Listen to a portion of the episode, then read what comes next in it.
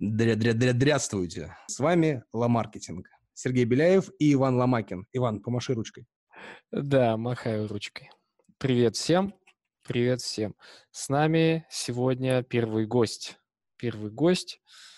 Э, и сразу какой гость? Это как минимум основатель клуба архитекторов и сам архитектор э, Максим Безуглый. А как максимум, я думаю, Максим сейчас сам немножко расскажет о себе. Но, но перед этим я хочу сказать, мы дожили. Мы дожили до того момента, когда мы приглашаем к себе гостя в подкаст. Это на самом деле очень значимое событие, почти как э, свадьба или рождение ребенка. Ура! Это очень круто. И сегодня у нас в гостях человек, который нам писал комментарии, на чьи комментарии мы отвечали каждый выпуск. Это мало того, что нас человек слушал, за то, что за это ему огромное спасибо, я бы не выдержал.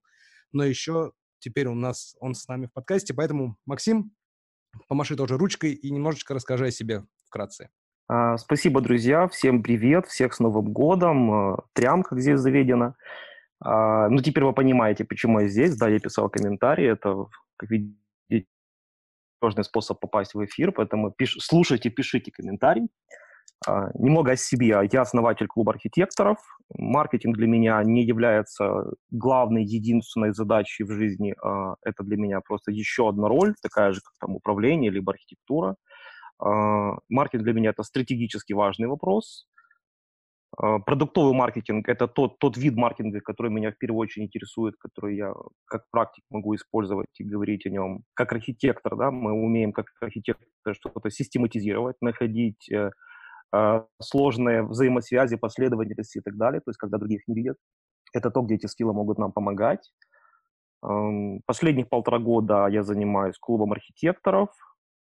Наверное, не с точки зрения маркетинга, да, но маркетинг у нас как была серия в Южном парке, может, вы кто-то смотрел, а, когда он купил э, парк развлечений, у него была концепция «вам сюда нельзя». Вот у нас в клубе концепция «вам сюда нельзя». То есть это закрытый клуб, который растет просто потому, что вам сюда нельзя. То есть концепция бойцовского клуба, либо маркетинга Южного парка. Поэтому сегодня уже там у нас там больше 400 человек. Мы продолжаем расти, потому что вам же сюда нельзя. В этом вся идея. Ну, а так спрашивайте. Да, э, первый вопрос сразу. А, вот как человека, который вообще ни в чем не разбирается, да, я такой. Это архитектор, это тот, кто здание проектирует? Хороший вопрос, конечно. Начну с истории сразу же. У нас была одна из таких, э, я не знаю, вот давай можем... Э, за словом маркетинг обычно почему-то напихивают кто что хочет. Для кого-то туда входит реклама, потому что это отдел маркетинга, и они этим занимаются. Для кого-то это там какой-то пуризм, это там чисто название, чем они занимаются и зачем. Э, но в целом название, да, то есть это можно сказать, что нейминга, там есть брендинг, есть нейминг имен, вот у вас там ла-маркетинг, красивое очень название. И нейминг очень важен. Вот у нас был с точки зрения нейминга такой ивент, назывался он «Архитектура и бабло». Мы прекрасно продали на него билеты, потому что название это замечательное. И в конце уже один человек встает и говорит, вы знаете, я, конечно, думал, что это архитектура в смысле вот строительства зданий, и вы очень правильно к этому подошли, да. Он э, из топ-менеджмента был в одной из строительных компаний, а оказалось, что это совсем не про строительство, а про какие-то там технологии, там digital transformation и тому подобное, поэтому а, потом оказалось, что он занимался развитием а, киберспорта, это его старое увлечение, на этом мы сошли, стали друзьями, поэтому даже ошибиться в том, а, что такое архитектура, на самом деле не проблема. Архитектура есть, конечно же, чисто программная, но она очень сильно уходит в такое технарство в плохом смысле. А что значит в хорошем смысле? Архитектура – это решение бизнес-задач это ответ на вопрос, viable проект вообще или нет, до того, как ты начнешь его делать. То есть не когда ты по agile идешь в неизвестном направлении, и потом через полгода говоришь, а, по-моему, здесь рыбы нет. Ну, конечно, ее нет, у тебя же стратегии не было. Если у тебя есть стратегия, ты можешь к ней идти, хочешь по agile туда двигайся. То есть архитектура – это про стратегию. Поэтому если говорить вот в очень широком смысле слова, когда у нас была годовщина клуба, у нас был в гостях основатель парламентского клуба и сказал, что, ребята, вы очень узко берете там, технологии это все хорошо, но главное это то, что архитектура это управление рисками и построение будущего. Поэтому у вас должна быть архитектура будущего. И нам выделили в журнале «Народный депутат» вот сейчас рубрику, сейчас вышел первый выпуск уже с нашими там тремя разворотами статьей «Архитектура будущего».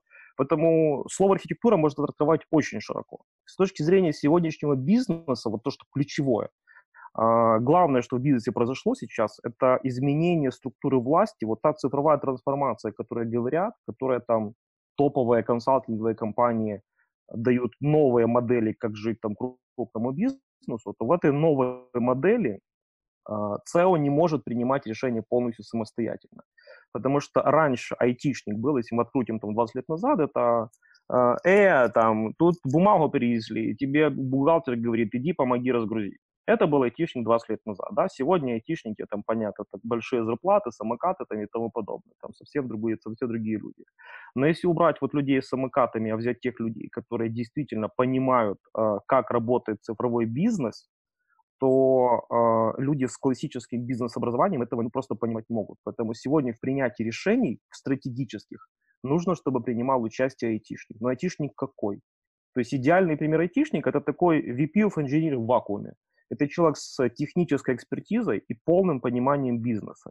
На таких людей единицы, то есть если клуб архитекторов собрал там уже сотни людей, то тех людей, которые имеют такую экспертизу, Хорошо, если 10 получается, которые сегодня имеют и то, и другое. Кто-то из них CTO, кто-то из них собственник компании, кто-то из них, возможно, например, собственник какой-то бутиковой аутсорсинговой компании, которая постоянно занималась а, такими сложными проектами, поэтому переняла опыт это получается. То есть можно же просто делать работу, а можно при этом учиться в этом что-то, чтобы экспертиза таки накапливалась, а не бездумно ее делать. Поэтому роль сегодня клуба архитекторов – это помогать э, людям, которые имеют техническую экспертизу, приобретать бизнес-экспертизу, чтобы участвовать в этом процессе digital transformation. И наоборот, людям с бизнес-экспертизой приобретать техническую. У нас вот так на встречу клуба там еще почти в самом основании пришел э, человек из Энергоатома с крупным проектом, который нужно было ему провести, который был очень сложен. И мы вот помогали вот ему справиться с тем, как его э, сделать реальным. То есть, когда проект настолько сложен, что ты просто не можешь вот взять и начать его делать. Вообще непонятно, что начинать. Вот, то есть, архитектор нужен тогда, когда ты понимаешь, что, ну, то есть, будку для собаки ты можешь построить сам. Э, гараж ты можешь построить сам. Ну и, наверное, свинарник ты можешь построить, в принципе, сам. Это такой же гараж, только 100 метров в длину. Но когда тебе нужно построить стадион, ты показываешь человеку две фотографии, там, пирамиды Хеопса и стадион, и спрашиваешь, что из этого реально что проще построить? Я скажу, что пирамиды построить проще, они выглядят просто, а стадион выглядит очень сложно.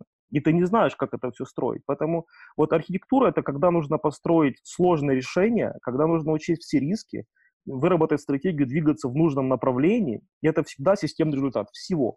Это бизнес, это маркетинг, это продажи, это технологии, это люди, это системная картинка всего одновременно. В этом это сложность. Хорошо, интересно. А вопрос у меня такой тогда.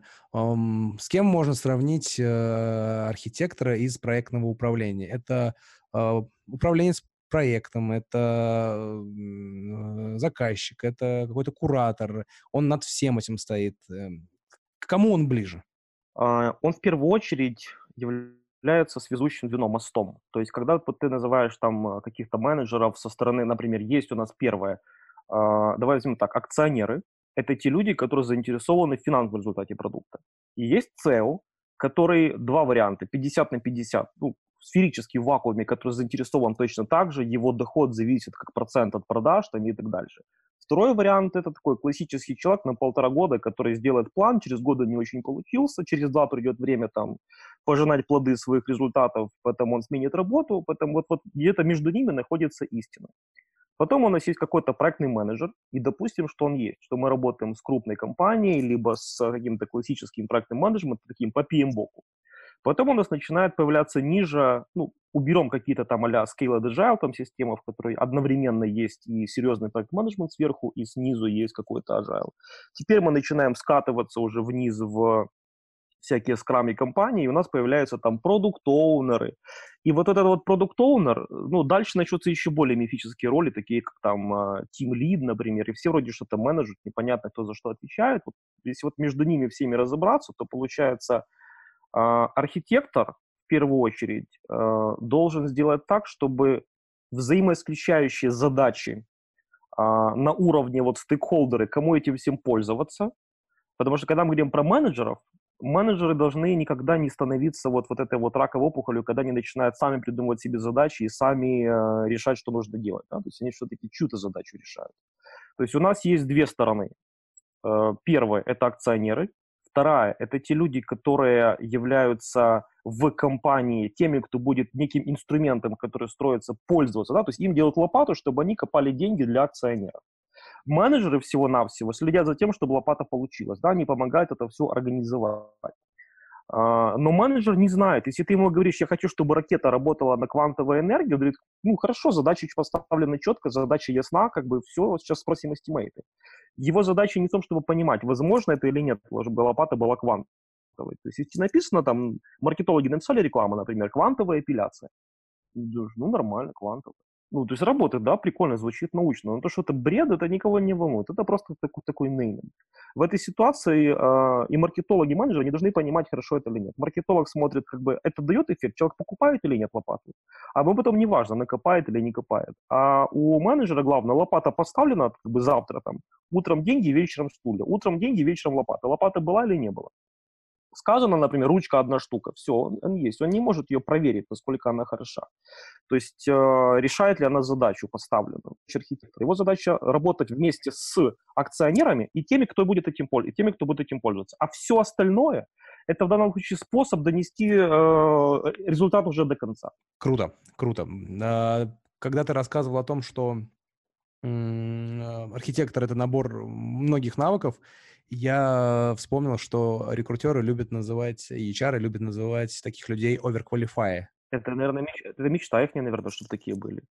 Нет, на самом деле они боятся таких. То есть э, бизнес бо... боится overqualified. Ну, по, по, по крайней мере, вот с кем э, я сталкивался. Типа человек, он слишком дофига из себя умный, слишком дофига куда лезет, э, и вообще сейчас нафиг все переделать, все испортит, компанию нас отожмет. Отожмете. Мышление мелкого бизнеса, да, ты совершенно прав. Э, когда мы говорим про цифровую трансформацию, мы не говорим про цифровую трансформацию там барыги дяди Вовы. Мы говорим о цифровой трансформации крупнейших компаний, которые чувствуют угрозу со стороны там стартапов, других компаний и так дальше. Потому что Fortune 50 каждые 10 лет меняется, и они хотели бы, чтобы он больше не менялся. Это, ну, как, знаешь, как королевский род. Ты хочешь остаться на троне, и для этого нужно что-то делать. Если для этого нужно иметь советников, то ты будешь их иметь это не вопрос мелкой лавки, которая боится, что кто-то там его, наш подмастерье его, отнимет его бизнес там или будет ему конкурентом. Это другое. Простой ответ на этот вопрос. А, если, как каждый раз, когда мне какой-то бизнес об этом вдруг говорит, я понимаю, что если люди так думают, то говорить нас с ними там ну, дальше, в принципе, бесполезно, они на другом уровне страха и задач находятся. Вспомни Apple. А, если бы Возника не взяли, был бы вообще Apple или нет? Вот от него там все зависело. На нем все было построено. Так, хорошо. Вань, есть ли у тебя какие-то вопросы? А то что ты так сидишь, там вообще живой, или ты ушел чай попить? Отходил, уже вернулся. Нет, на самом деле э, мы выяснили, кто такой Максим, кто такие архитекторы и что они делают. Теперь можно переходить Э, комментариев особо не было, но комментарии единственное, что можно обсудить с Максимом, к прошлому сейчас тоже пару минут, и перейти, плавно перейти к продуктовому маркетингу и все, что вокруг него творится. Я думаю, у Максима много есть интересных мыслей.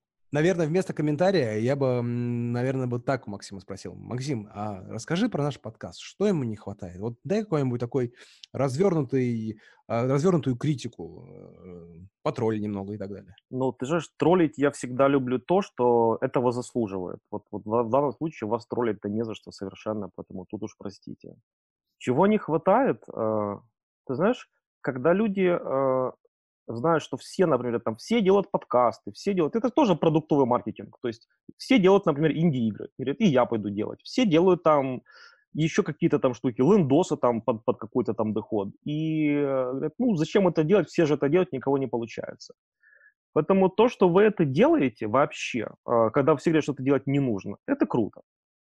То, что у вас есть э, свой непохожий стиль, да, то есть у вас уже там начинается там и про говномаркетинг вы уже делали выпуск там, и вот этот ваш ла-маркетинг, это означает, что вы и есть те, сами те, кто начинают раскачивать какие-то там статус-кво вещи, а, в этом плане вы хищники.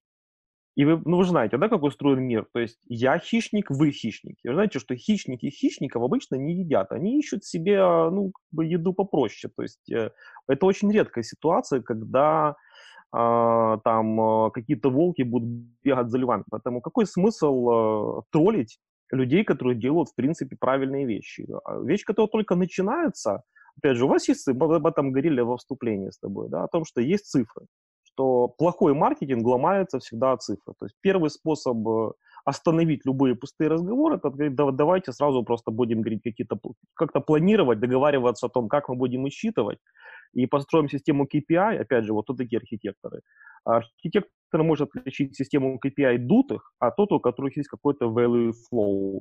То есть вот в конце результат конечный. Вот этот показатель зависит от предыдущего. Этот еще от предыдущего. Не линейный набор бессвязных циферок, которые не имеют значения, а действительно поток, который выдает результат. И значит, давайте вот об этом поговорим, давайте посчитаем.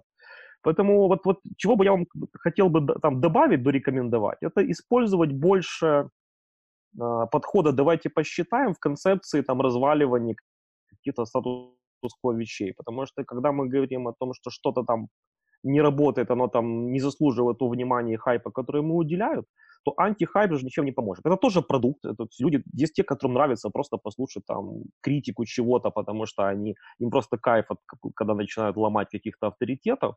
Но для того, чтобы перейти к тому, на что это поменять, либо как э, хотя бы... Потому что поменять это следующий шаг. Он у всех будет разный. Если все делают что-то одно и то же, значит, правильная вещь у всех индивидуально. Она зависит от контекста. А, все, что вам нужно, чтобы стать эффективными, это помочь людям увидеть, что у них конкретно то, что они делают так же, как и все, если они возьмут и используют какую-то модель расчета, они увидят, что она у них не работает. Вам не нужно давать ответы, что нужно делать, что будет работать. Показать, что что-то не работает. Потому что внутри компании никто не может прийти и сказать, так, мы все, что мы делали раньше, не работает. SEO не может, там, vice-president по маркетингу не может, там э, молодой джуниор-маркетолог не может. Все не могут, потому что они все работы лишатся. Значит, нужен кто-то снаружи прийти и сказать, слушай, я там слушал маркетинг и сказали, что вот это, вот это, вот это сейчас не работает, потому что, то есть э, плохая новость должна прийти извне. То есть говорить правду о том, что не работает, должны другие люди. А адекватность людей же потом зависит от того, они готовы это воспринять или нет. Поэтому вам нужно просто говорить правду, а ваша аудитория – это те, кого эта правда волнует. Кто хочет жить по-старому, там, спать и не просыпаться, ну, это их не личная проблема. Круто, спасибо. Я тоже считаю, что, наверное, нам стоит добавить некий, некой большей подготовки в подкасты и пруфы. А, то есть реально научный подход. Нужно не просто говорить, а действительно подтверждать это какими-то данными. Круто. Спасибо. Спасибо. А, насчет э, какая-то мысль была. А, да, насчет, а, когда приходит э, какой-нибудь в контент, куда-нибудь, не знаю, появляется какой-то персонаж, который начинает критиковать устои. Я слежу за некоторыми такими ребятами. А, допустим, есть такой Илья Балахнин, который пришел в русский маркетинг и начал говорить, что, ребят, типа, маркетинг, ну, от Игоря Мана маркетинг — это отстой, а, а маркетинг основан на данных — это прям то, что нужно. И я понял, что... И он быстро начал набирать популярность, потому что у него была такая вот яркая радикальная позиция. И я понял, что в пиаре некоторые люди выбирают себе условно врага. Есть некий враг. Пусть то это будет какая-нибудь бизнес-молодость, пусть это будет какой-нибудь Игорь Ман, пусть это будут любые нерадивые айтишники, всегда есть враг. А сам персонаж, он является неким мессией, который призван э, поменять ваши устои и мировоззрение. И люди идут за радикалами, люди, э, они прям, даже если он может быть неправ в каких-то моментах, люди почему-то все-таки идут за ним, видимо, им нужны сильные вожди. Вот э, я все хотел это где-то обсудить, никогда не находил повода обсудить, но вот можно сейчас пару минут этому уделить. Э, у нас один профессор там социологии, психологии все время акцентирует на том, что сейчас эпоха смыслов. И побеждают те, кто дают смыслы. Просто у каких-то антиидей у них смысл понятен, но если он не имеет под собой каких-то более глубинных смыслов, то это всего-навсего э, приставка частицы «не». То есть что-то, например, оно пустое, нерабочее, но оно, но оно хайповое. Почему? Знаешь, да, историю, что есть два, два типа людей, да, то есть как бы орел и ракушка, там, это там известная там история, как человек решил стать там и тем, и другим сразу, получилась утка, которая только жалуется, кря-кря-кря, и еле-еле летает.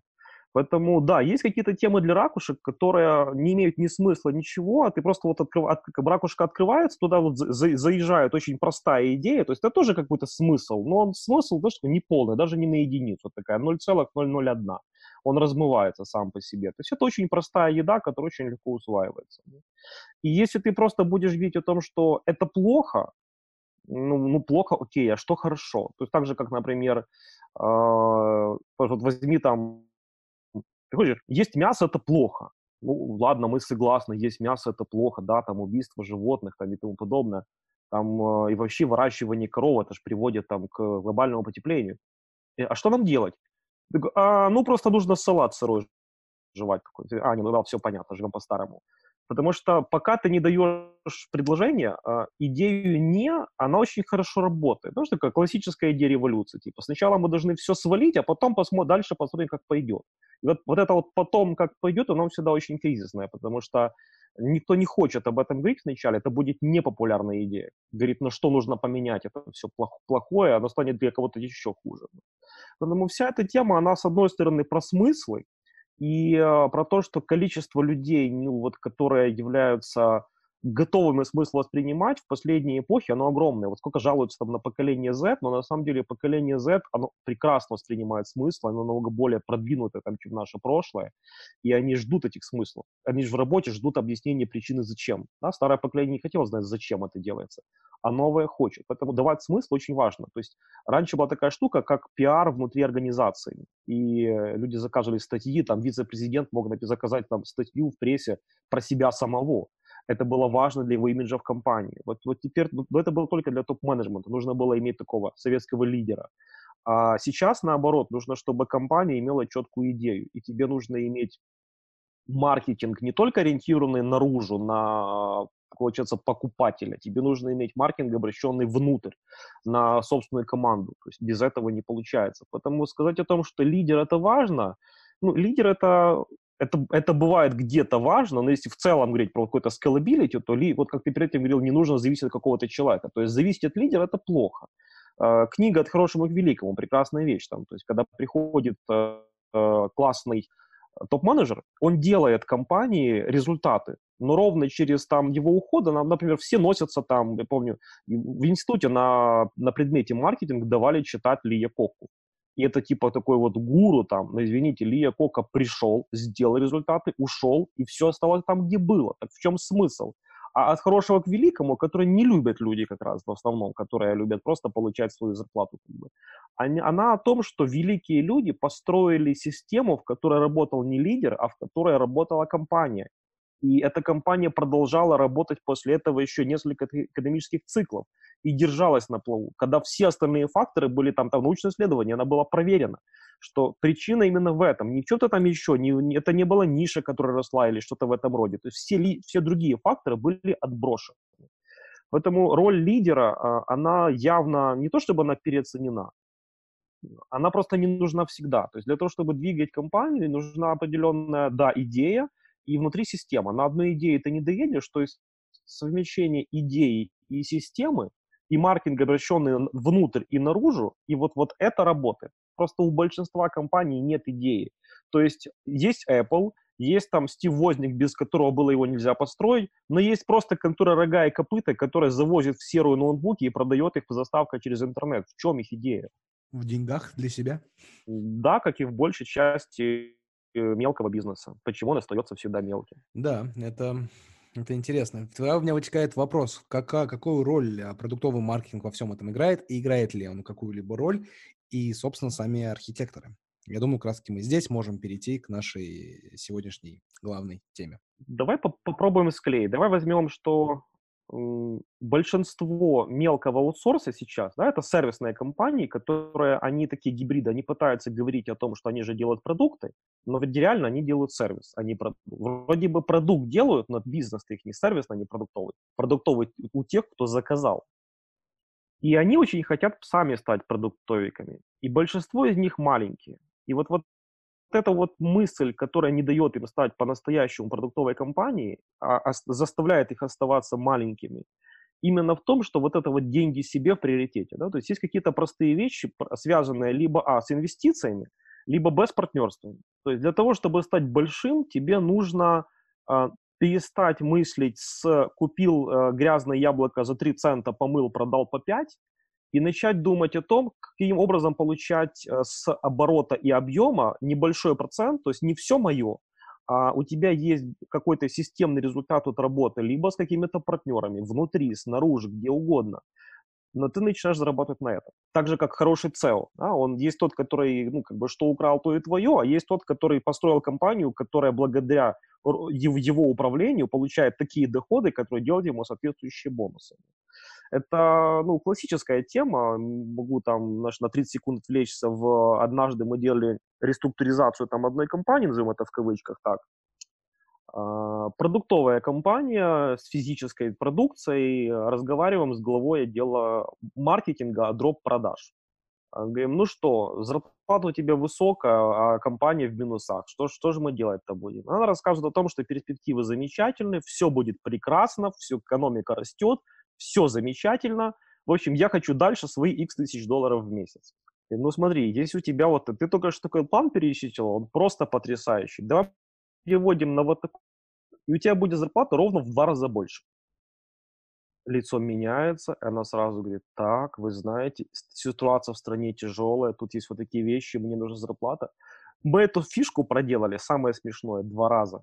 Мы потом снова говорим, окей, зарплата. Она начинает рассказывать о том, что перспектива пошла, поехала, потом снова. Закончилось, конечно, тем, что на процент мы ее перевели, но то, как она рас... меняла эту всю концепцию э, раз, два, три, четыре, это было потрясающе. Как люди не отрубают, что они делают, это, это удивительно, находясь на достаточно высоких должностях с такими зарплатами. Но почему мы там оказались? Потому что при таком-то маркетинге и управлении эта компания уже сидела в минусах, и терпения у собственников уже больше не было. Поэтому уже пришли совсем другие люди, как бы с этим всем разбираться. А, возвращаясь к продуктовому маркетингу, а, есть сейчас такая устоявшаяся тема, вот, знаешь, есть такое слово «рационалы». Когда рационалы говорят, а, аутсорсинг не может делать продукты, все попробовали, а кто все попробовали? Это в смысле те люди, которые находили разработчиков, лишь бы их взял там покупатель, э, лишь бы как-то пойдет, потому что они в жизни не имели там fixed прайс контракта и ответственности и страха за то, что придется там деньги возвращать в тройном размере там из этого всего.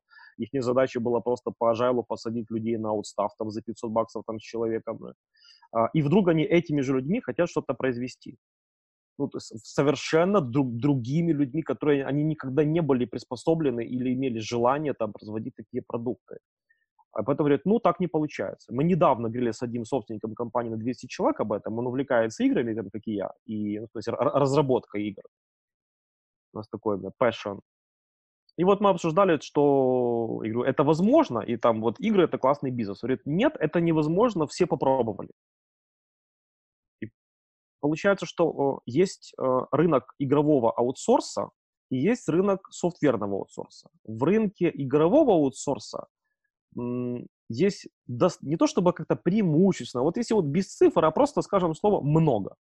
Вот в СНГ много э, компаний, которые финансируют свою продуктовую деятельность, иногда, подозреваем это словом такое, иногда подрабатывая.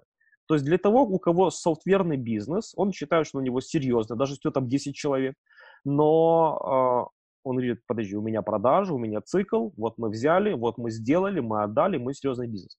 Но почему-то у нас этот серьезный бизнес дает очень мало денег, и потом мы хотим начать делать продукты. Но ментально эти люди абсолютно не находятся в продуктовом бизнесе. Они все так же мыслят. Он говорит, например, ну для этого нужно относиться серьезно, нужно выделить бюджет. И вот понимаешь, что вот начинается слово «выделить бюджет», продуктовый бизнес рассыпается. Невозможно выделить бюджет. Почему Enterprise сегодня скупает стартапы вместе с командами? Потому что они внутри, они не могут родить. А, они берут команду, потому что эти люди в состоянии, как раньше говорили, там в гараже там сесть и что-то произвести. Потому что бюджет у них, если и был, то явно не enterprise, не соответствующий там тем принципам разработки, там кучи проектных менеджеров, там тройных сроков и тому подобного. И тому, что, что выйдет, неважно, зарплаты все равно шли. А, у тебя вопрос выживания, из того, получится это продать, не сделать MVP, а продать после этого или, или не получится.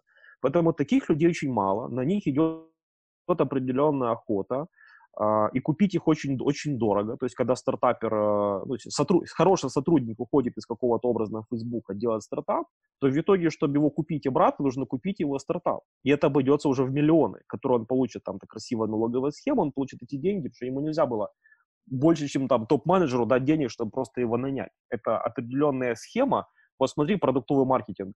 Если сегодня человек в состоянии, который делает продукт, с точки зрения, сколько нужно дать ему, чтобы он пришел к тебе на работу, настоящий человек продуктовый, стоит больше, чем нанять SEO иногда. Потому что ты SEO будешь выплачивать с результата потом э, процент, и, допустим, это будет там какой-то там миллион в год или два. А, для того, чтобы получить сегодня крупному э, человека, который в состоянии родить продукт, он должен купить его стартап вместе с командой на два года. Ты покупаешь стартап за миллионы долларов, чтобы в акциях получил фаундер, который продает свою долю, там, тот же самый миллион. Но первое, в отличие от SEO, он получает его вперед. Второе, э, у, у когда через два года уйдет, будет реально, понятно, считаться, что он сбежал, прежде чем придет второй финансовый год, когда нужно будет показывать, что его план-то не очень-то удался, а у фаундера были просто золотые наручники на пару лет, в которых он должен был отработать этот период, после чего он свободен. Он не давал никому никаких обещаний. Сколько смог вот в компании, получается, там, продуктового мышления, там, силой, там, либо добром насадил и ушел. Вот, вот это сегодня ценность продук- продуктового мышления, которая когда человек говорит, я там делаю продукт, у меня стартап, я начал делать апку, ну, это все замечательно, это все модно, так же, как сказать, я купил самокат, я теперь на нем катаюсь. Но люди, которые являются продуктовиками, которые реально их производят, которые прошли вот этот вот весь э, довольно адский процесс, когда ты же можешь там жить э, в очень некомфортных условиях во всех смыслах. Знаешь, так же, как э, продажник там сидит, например, там на телефоне там, или в LinkedIn спамит, а ты пойди на улицу. И кто такой продуктовик? Это тот, кто идет на улицу, разговаривает там с э, клиентом. Ты не можешь написать в LinkedIn человеку сказать, слушай, у меня тут идея какая-то стартапа, давай ее обсудим. А, они это делают где угодно. Они договариваются по нетворку прийти в какую-то компанию, идут на конференцию, они идут просто в город куда угодно. Но ты не можешь найти врача, чтобы побить за медицинский стартап просто в LinkedIn, чтобы он уделил тебе время. Это делается только one-to-one. Поэтому в каком-то плане там продуктовики делают то же самое, что делали старые продажники. Ну, ничего там не изменилось. Старый продажник, если не продал, он ничего не заработал. Это сейчас у всех хорошая зарплата. А старая экономика была в том, что не даешь результатов, не получаешь деньги. Новая более социалистическая. Типа, главное ходить на работу, и деньги, в принципе, будут там. Все должны иметь какой-то прожиточный минимум. Поэтому вопрос продуктового вообще мышления, он очень упирается в фейковость всего этого. То есть на, называть себя продуктовиком и быть продуктовиком – это очень разные вещи. Вот, вот моя позиция глобальная именно в этом, что настоящие продуктовики — это те, кто прошли через ад его создания, хотя бы до того, чтобы это начало продаваться. Если начало, то его купят как компанию. И разница с человеком, который просто сказал, у меня апка, у меня стартап, я продуктовик, вот она между ними огромная. Хотя, на первый взгляд, оба одинаковы. Типа время покажет, кто куда придет. Круто. Продолжаем. Э, продолжаем. У меня есть вопросик, и, может быть, немного он будет, э, уведет нас на некоторое время в сторону, но мне интересно. Как ты считаешь, Максим, э, вот это вот, когда продажник был голодный, ему давали условно пистолет крутить как хочешь, это было лучше, чем сейчас сидят они за высокую зарплату и зарастают жиром? По-моему, ответ же очевиден. Лучше для кого? Для собственника или для продажника? Для собственника. Ну, для собственника ясно, что лучше не стало. Вопрос в другом, что есть некая изменение системы либо на законодательном уровне, либо просто на экономическом. Вот как сейчас э, там, спросом на фронтендеров. То есть когда человек, к примеру, который на JS пишет там SPA-приложение, получает там, к примеру, столько же, сколько JVist с 10 лет опыта. А, при том, что этот JS будет иметь два года опыта и все еще не выдавать даже то качество, которое надо, но просто других нет. А, хорошо это или плохо. То есть, если люди вынуждены брать, то для них это не хорошо, не плохо. То есть, бизнес, если бизнес все еще работает, то ок. Но если смотреть на долгосрочной перспективе, а куда это доведет? Вот если ты сейчас такого человека наймешь, все же надеются в том, что ну, да как-то доплывем, как-то все-таки мы там, ну, справимся. Поэтому тоже возьми, если вернуться четко к продажнику. Ты берешь продажника, и он тебе, понятно, на собеседовании тебе продает прекрасно. Он рассказывает о том, сколько он там всего продаст, всего сделает. А потом мы смотрим законодательство, возьми его в Европе, так ты его потом не уволишь. Он будет, ну, реально делать своих три звонка и в пять вечера идти домой там и играть в PlayStation. И что ты с ним сделаешь? Хорошо для тебя это или нет? Для тебя ужасно. Вопрос в том, что если рынок э, устоявшийся, там тот же самый европейский, то, например, э, там не бежит каждый делать бизнес просто потому, что ему хочется. То есть это же у нас такая постсоветская была тема. Ты, ты либо делаешь бизнес, либо ты в заднице, получается. Так а у них можно ходить на работу и чувствовать себя прекрасно. Поэтому лишнего бизнеса немного. И система, в принципе, целостная. То есть там продажник – это скорее такой аккаунт-менеджер. Потому что, ну, надо поставлять муку в пиццерию. И он просто снимает трубку и говорит, э, ну что, у вас мука закончилась? Да, ну я отправляю. Он не должен, как ну, в американских фильмах, там, я не знаю, этот, э, наверное, все смотрели этот классический с оскароносная сцена там про железные яйца, да, там с этой монологом там, о том, как, перед продажниками, о том, как, как бы, эти, первый приз, это, там, я уже не помню, ну, какой-то там приличный приз, да, второй, второй ножницы, типа, остальные призы это увольнение, как бы. То есть вот это, да, этого периода больше нет. И вся эта эмоция людей, которые же, они же на раб, они же все-таки, ну, у них семьи, как же так, но человек, который свои деньги э, вкладывает, у него тоже семья, и если только эти люди будут в итоге съедать больше, чем приносить, то сначала они сидят, все накопления его семьи, а потом он чем он будет отдавать? То есть он брал инвестиции. Его дети будут после этого отдавать. Так почему-то это никого совершенно не волнует. Поэтому есть два периода обычно в экономике. Первый, когда работы мало, и люди ценят тех, кто могут предоставить рабочие места. Вспомни всегда правительство любых стран обычно говорят, там, когда ну, начинает экономический кризис, там, что нужно помогать создавать бизнес-рабочие места, давать там им беспроцентные кредиты, все что угодно, любым способом поощрять создание рабочих мест. Потому что если их не будет, то каждый уйдет домой там э, на огород к бабушке сажать картошку, что другого способа кушать просто не будет. Потому что тебе не будет хоть куда ходить на работу. Там. А вдруг потом в какой-то момент э, на, на раздавали денег, на создавали, и получается, как всегда, когда денег раздают слишком много, и вовремя краник там не выключают. Там, все, теперь уже на работе делать ничего не надо, бабла полно, ждем, когда она закончится, будет кризис. И таким образом просто система происходит, это синусоида, нет денег, создаем рабочие места, посоздавали все, поэтому это не хорошо, не плохо, это просто круговорот того всего в природе. И э, отличие обычно победителя там от того, как говорят американцы, волна поднимает все лодки, потому что один человек прошел через два экономических кризиса и что-то в этом понимает.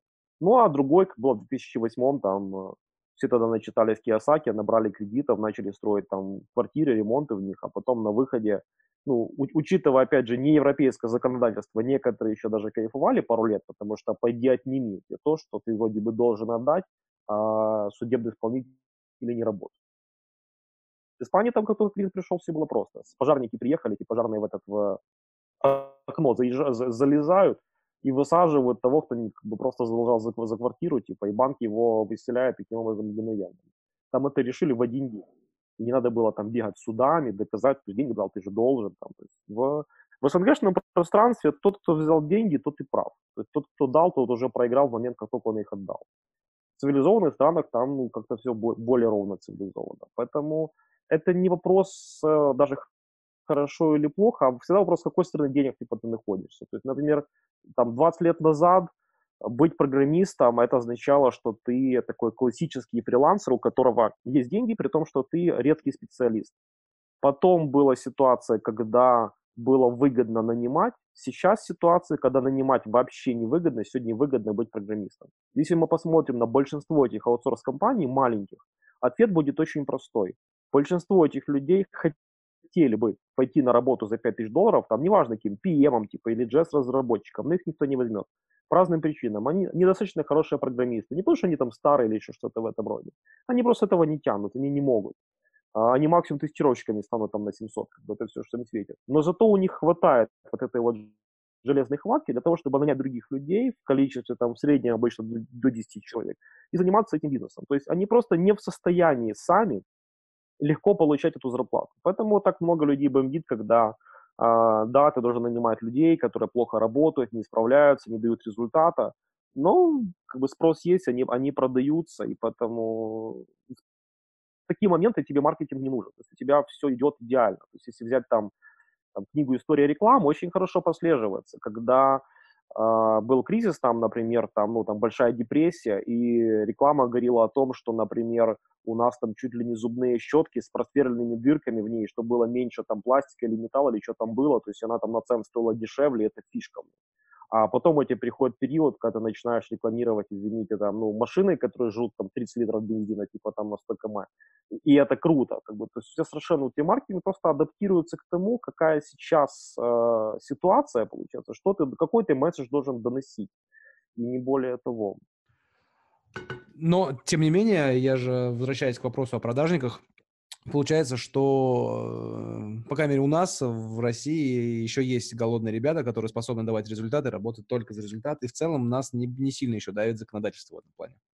Но если говорить о всех, кроме программистов, то да. Но у нас, у нас сейчас ситуация тяжелая с программистами в первую очередь. И если мы клеим сейчас идею, да, то, что в основном все мы сейчас вокруг IT крутимся, мы же маркетологи не для пиццерии, не для банка, а, то что у нас, даже возьмем банк, раньше было, то есть больше всего маркетологов было на зарплате у банках, и, а сегодня у банка главное что? Приложушку сделать.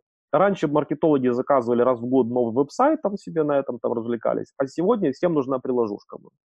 И э, с точки зрения раньше было просто маркетологу, потому что нужно было просто выбить больше бюджет, чтобы пойти там, ну, образно там к Теме Лебедеву, например, сказать, слушай, ну, вау, смотри, как бы, то есть мы потратили еще больше денег, у нас еще круче результат. А сколько там конверсии и тому подобного было неважно.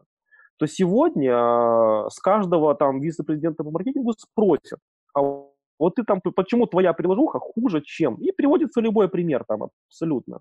Потому что бабок есть у некоторых банков много, это возвращаясь к теме про архитекторов и цифровую трансформацию. Почему, имея деньги, люди не в состоянии произвести приложение хотя бы такого же качества, как у соседа? Да, потому что люди, которые вот маркетологи в плане не по цифрам, а по креативчикам, которые вместо того, чтобы э, дать делать профессионалам то, что они должны делать, они начинают участвовать в процессе. И начинают рисовать кнопочки, еще какой-то фигней заниматься. И на выходе получается просто отвратительное приложение, которое не работает. Потому что там не то, что там UX нет или UI, типа, там здравого смысла просто-напросто не было. То есть бабки были, возможность нанять людей была, но они этого не сделали.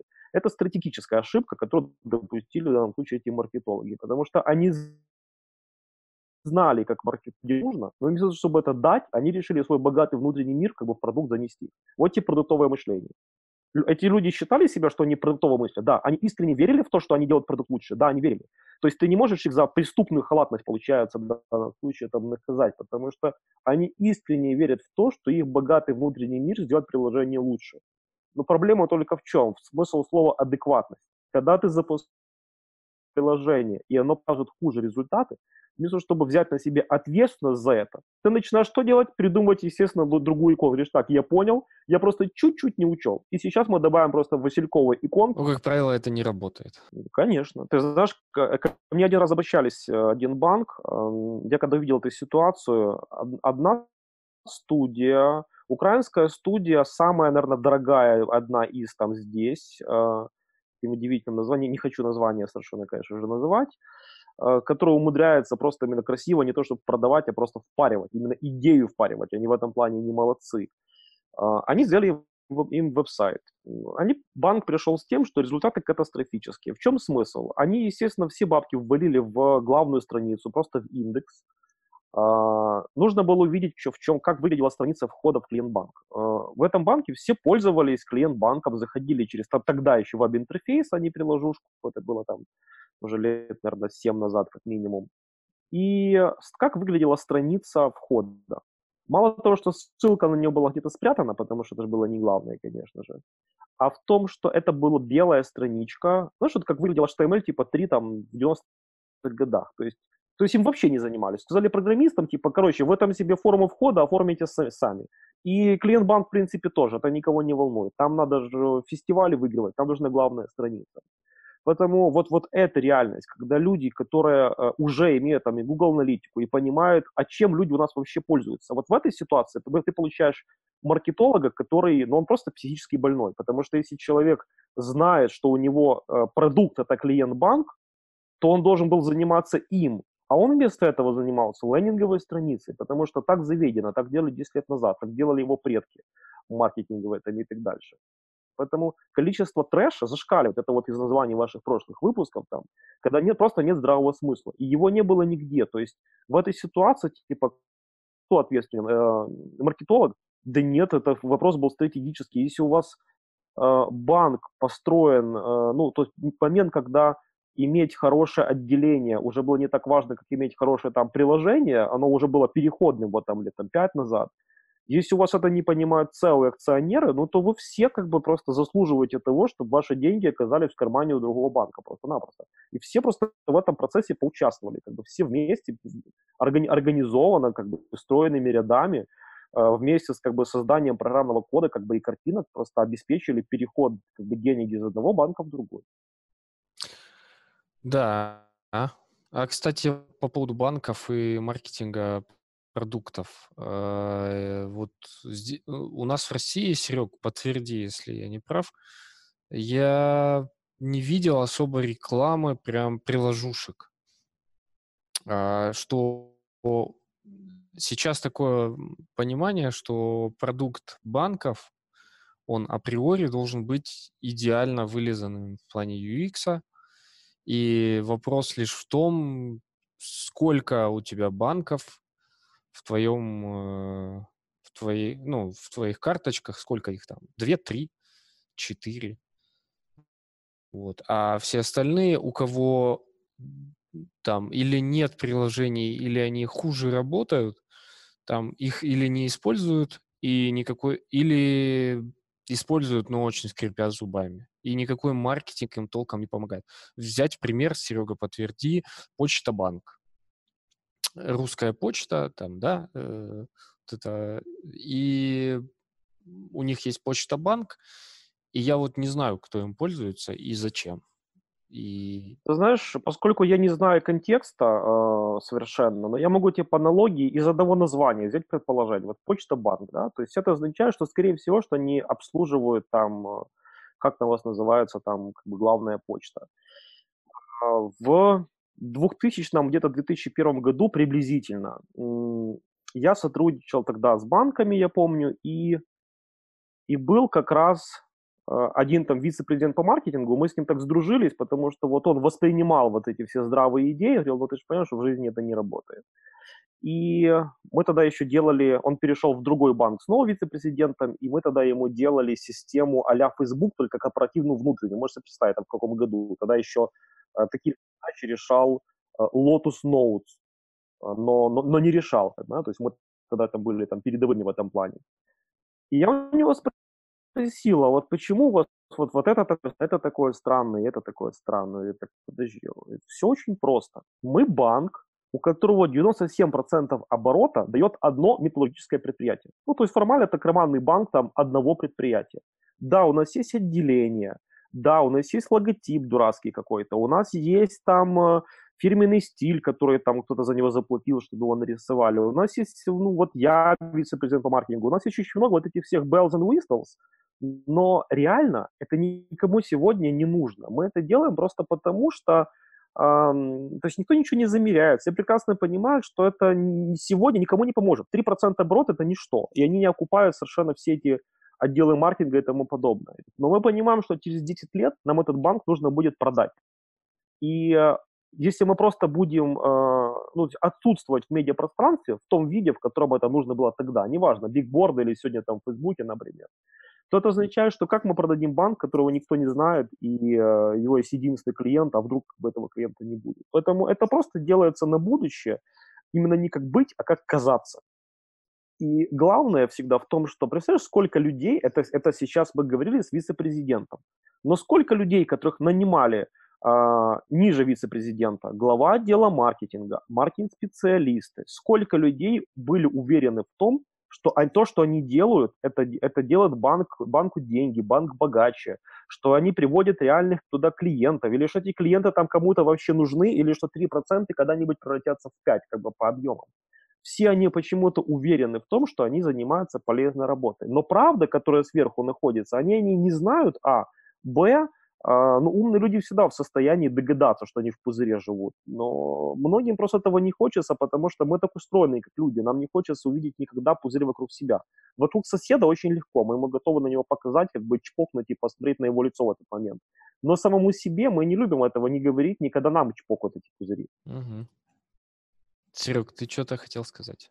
Да уже ничего не хотел сказать. Я хотел спросить вообще, что ты имеешь в виду, когда ты говоришь, что ты не видел в рекламе э, приложение. Я вот немного не понял. Не приложение, а чтобы в, в принципе рекламировали банки в каком-то таком виде, что вот у нас там процент э, такой-то выше там или что-то еще. Сейчас, ну, то есть никто не объясняет, что там в рекламе такие вещи не требуют э, рекламы. Это вот как раз про отличие пиара и рекламы.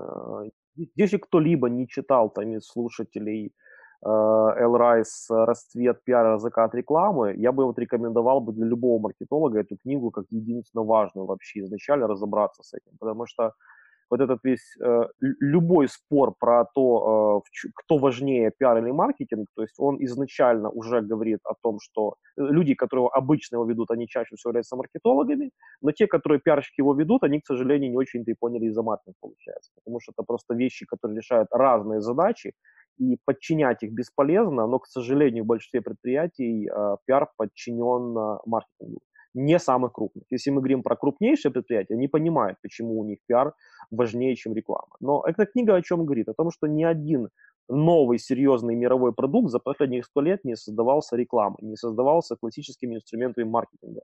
Они создаются пиаром. И э, современная форма пиара в том, что э, составляющие, которые ты должен был делать, как раньше, там, статьи в прессе и так дальше, они, работа с журналистами, они уже минимальны. Сегодня у тебя в чистую очень хорошо, благодаря там интернету, работают то, что делают сами люди. И когда в твоем банке есть классное, удобное приложение, то оно просто идет на рекомендациях. Ты пользуешься, твои друзья пользуются, потому что это классно. Есть же два вида психотипа социальщик. Есть психотип социальщик, это когда, э, например, все твои друзья там будут есть там жевательный табак, и ты будешь это тоже, даже тебя реально тошнит от него. Но ты это делаешь, потому что все это делают. Это психотип человека, он это не выбирает. Это как бы как гороскоп, только с гороскопом еще можно сказать там, ну, типа, человек вроде овном родился и должен быть лидером, но что-то по жизни его все пинают. То есть вот, эти, с вот этой темой ты с ней не поспоришь. То есть если ты социальщик, то ты социальщик, ты себя уже никогда не изменишь. Там, для тебя важно, что делают другие. И э, очень много, к сожалению, среди маркетологов, э, социальщиков, потому что их это привлекает, так же, как среди мелких э, предпринимателей. Они понимают, что, ага, сейчас нужно всем сахар, мука, там, гречка на дом, типа с доставкой на этаж, мы это будем делать. Всем нужны там похоронные плиты, мы это будем делать, потому что нужно всем. Они пытаются вылавливать вот какие-то массовые тенденции, и хотя понятно, что весь пирог поделен на все, это каждому по крохе, но типа на эти 3% и живем. Но смысл в том, что люди, которые должны заниматься в серьезном бизнесе маркетингом, они должны быть всегда выше самого себя. То есть ты должен понимать, что нравится другим.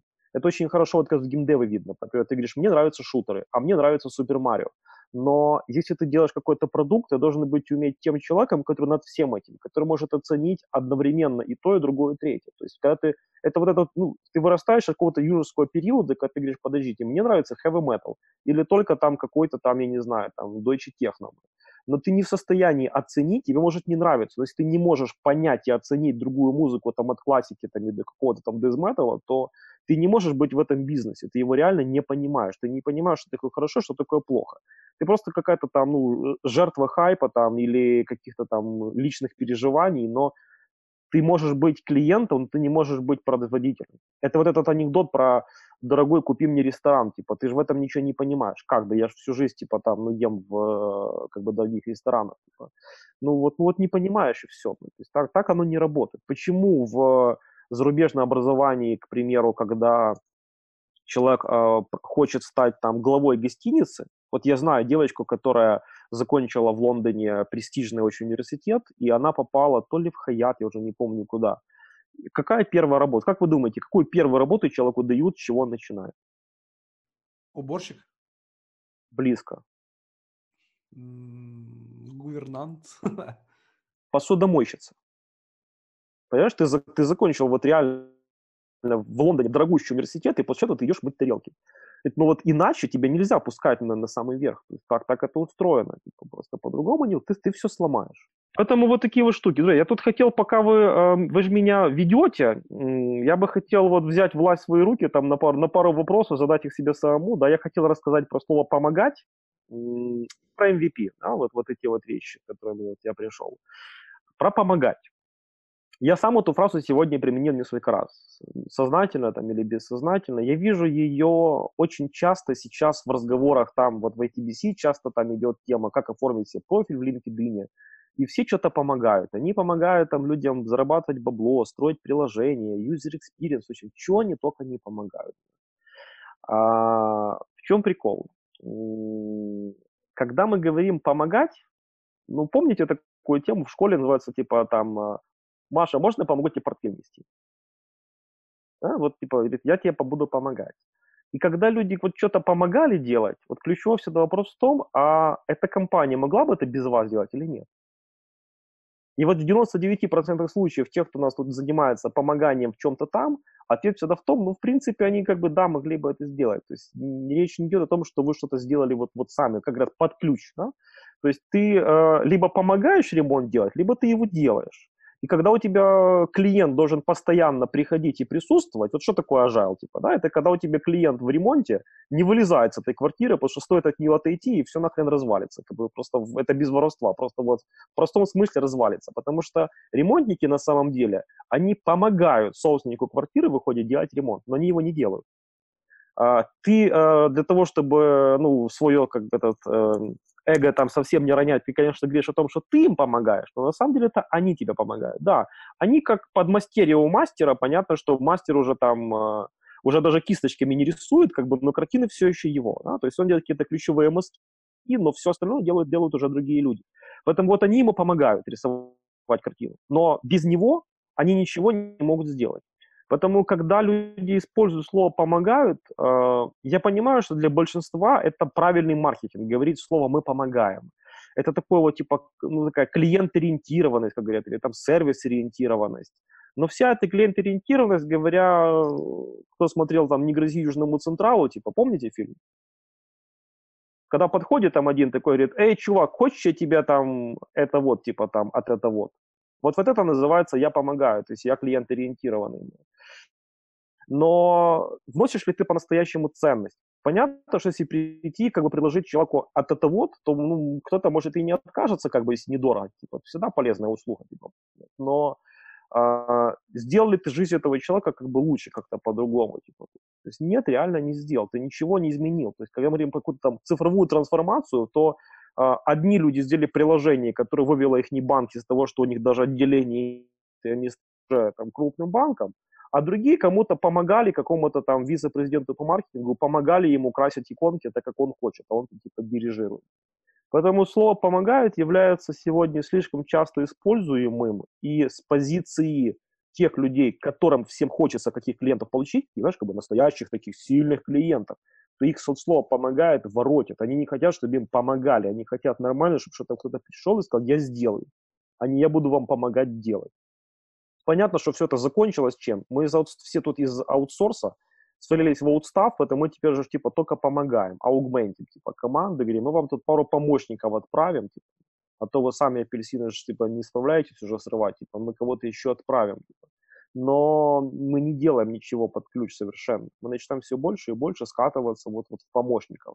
А бизнеса в помощнике нет. Да? То есть если мы вернемся к теме про мастера и подмастерье, мастер он бизнесмен. Пусть он будет там частным предпринимателем, но он бизнесмен. Его помощники никак не бизнесмены. И понятно, что ты можешь развесить везде объявление типа «я помогаю», но это такой же бизнес, как говорить «я помогаю сидеть вам с детьми» или «я помогаю вам с уроками, да, и репетитор, и сиделка – это реально очень нужные в обществе вещи, они реально нужны, они одним дают работу, которую на друг, просто другую пока иметь не могут, кто-то школьник, как бы у кого-то здоровье, у кого-то еще что-то, и для них это важно, но это не бизнес, ты не можешь, понятно, что кто-то сделал бизнес из того, что он собрал репетиторов вокруг, или построил платформу, или еще что-нибудь, чтобы их собрать, конечно же, там, это уже бизнес, но когда они говорят, например, возьмем площадку, которая... Возьмем eBay, да, то есть но они же не говорят о том, что мы помогаем покупателям находить продавцов. Типа, да, конечно же, типа, они находят, но они это делают, они не просто им помогают. Ты помогаешь, когда ты кого-то там, не знаю, в Фейсбуке кому-то сказал, я сейчас помогу там найти, кто у тебя купит твой iPhone бушный, типа. Вот это ты помогаешь. А когда я точно знаю, что я могу пойти на eBay, разместить объявление, его точно продам, а второй точно знает, что он может прийти точно его купить, так он не, не за помощью обращается, он знает, что он приходит за решением. Поэтому моя, наверное, главная рекомендация в сегодняшнем всем выпуске к э, тому, что же делать с маркетингом, а, простой такой чек-лист состоит ровно из одного пункта. Убрать нахрен все пункты слова «я помогаю» и заменить это слово «помогаю» на решение. То есть вы, вы предоставляете решение. Все, все это «помогаю» убирается. Типа, если после переосмысления кажется, что вы ничего не решаете, то значит нужно вернуться и подумать, что можете решать, и начать это делать. Как бы. То есть, но прекратить помогать. И, и самое главное, понятно, не, не убиваться в рекурсию. Не пойти к тем, кто вам помогает определиться с тем, что вы можете решать. Да? Потому что иначе вы начинаете, у вас просто по кругу путят все эти консультанты. Да, на самом деле очень это очень прям интересная вещь. Я столкнулся с этим, э, наверное, год назад, когда занимался консалтингом. В какой-то момент, э, когда мы приходили к клиентам, они начинали говорить, так, ребят, ну, как бы мы знаем, что нам делать. Нам не надо говорить, что нам надо сделать. Нам надо это сделать. Не надо нам говорить, что надо внедрять CRM-систему. Внедрите нам CRM-систему. Не надо нам говорить, что нам надо делать там воронку. Сделайте нам воронку. И все больше и больше становится таких клиентов даже среди малого бизнеса. Да, ты же знаешь, да, этот анекдот. Я как это, сова, сова стратегический консультант. Да, да, да, да. Вот, да, поэтому совершенно согласен с тем, что сейчас нужно, нужны людям, нужно бизнесу именно решение, именно результаты, именно внедрение, ну, то есть внедрение, делание, а не э, помощь или советы. Класс. К MVP. Uh, да, к MVP. И, э, значит, вспомнил за... Есть такая штука, которая очень помогает определиться, в каком вы бизнесе. Три категории продукта. Вот мы говорим про продуктовый маркетинг. Категория номер один – это прямое решение задачи. То есть, если ты хочешь есть, то э, получить еду – это продукт, получается, первого порядка. Продукт второго порядка – это когда тебе продают кастрюлю. То есть, с помощью кастрюли ты приготовишь. Заметьте, что кастрюля – это все еще продукт. Это не помощь в приготовлении еды. Да? То есть, это, это реально продукт, как бы, которым ты в итоге производишь дальше следующий продукт. Но есть еще третья категория, и большинство стартапов стремится к ней потому что никто не, либо не умеет, либо не хочет, понятное дело, производить продукт первого порядка, то есть решать насущную проблему. А, они пытаются сделать продукт третьего порядка. Это сервис, который не решает, а помогает с выбором а, продуктов первого и второго порядка. Это всевозможные сервисы поиска, сравнения цен, чего угодно. Это был период 2008 когда клипарвинов, которые помогали посмотреть, где что, почем и тому подобное. Они ничего напрямую не решают, они помогают. А, это, к сожалению, следствие цифровой природы айтишника. Да, кто такой айтишник? Это человек, который не любит иметь дело с людьми и чаще всего и с а, предметами. Очень редкое новое поколение IT-стартапов, которое производит как стартап предметы. Часы Pebble, там, вот этот вот коробка, чтобы играться с котами там, и тому подобное. То есть это редкие стартапы. В основном все делают какую-то какую-то программку, если брать период 2008, то какую-то э, такую э, производную от производной. Тогда еще была мода делать что-то по API интеграции к Facebook, то есть какую-то там кнопочку а-ля лайк, только еще какую-то хрень. Поэтому истинное продуктовое мышление – это возврат себя к, реш- к решению проблемы первого, второго порядка. Потому что когда человек делает сервис, который просто помогает, и это сервис третьего порядка продукт, он настолько далек от э, истинной потребности, что люди потом удивляются, почему этот продукт никому не нужен. То есть они бегают, говорят, вот, никто же не покупает, им рассказывают венчурные фонды, что главное продажи, главное пользователи, но реально это никому не нужно. То есть есть способ всегда, понятно, создать свой там второй eBay или еще что-то в этом роде, но он очень-очень редкий, и это невероятно тяжелый труд, потому что программку сделать очень просто.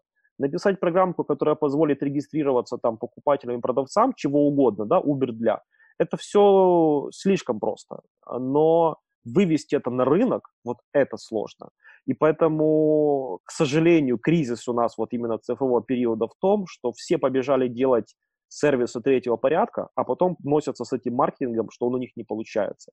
Когда ты делаешь продукт, который по-настоящему нужен, у тебя просто нет проблемы с маркетингом. Для тебя маркетинг становится не э, каким-то вот непонятным источником стресса, когда ты вот книжек начитался, вроде бы вот все должно работать, но почему-то не работает. У тебя действительно, как в ситуации, которую мы говорили про муку и пиццерию, ты просто поднимаешь трубку, говоришь, ну что там у вас мука закончилась, да, то мы везем вам как бы такую или такую. Это уже не вопрос э, такой Дон Кихот и ветряные мельницы, когда ты бегаешь везде, рассказываешь про то, как ты делаешь мир лучше, но реально ни хрена не делаешь. То есть в лучшем случае это будет такой именно а, как бы клуб людей, которые друг другу помогают, типа, знаешь, у одного там программка, которая выбирает именно бритву, у другого программка, которая выбирает именно там, я не знаю, эти как эти там сейчас цифровые кальяны называются или еще что-то в этом роде. И все они друг другу помогают что-то выбрать. Потому что все же пошли на, на работу, всем платят зарплата, и когда у тебя получается и 100 тысяч человек, из которых 10 тысяч э, у всех какая-то приложушка, которая помогает что-то выбрать, то они друг другу ходят в гости, как пятачок, как бы Kia, и смотрят, слушай, а тебе там какой-то сейчас там бантик мне там выбрать новый, там, или бороду где постричь. Но бороду они стричь не хотят. Они просто могут друг другу строить приложухи, которые могут делать там список, как кальян забить, как бы где бороду постричь, типа там, как такси вызвать. Но реально они не собираются, типа, ни, ни, ни такси вызывать, ни ехать, ни, ни стричь, ничего конкретного производить, не, не решать как бы задачи первого порядка. Это причина кризиса, которая почему-то ее ну, замалчивают, но это причина номер один.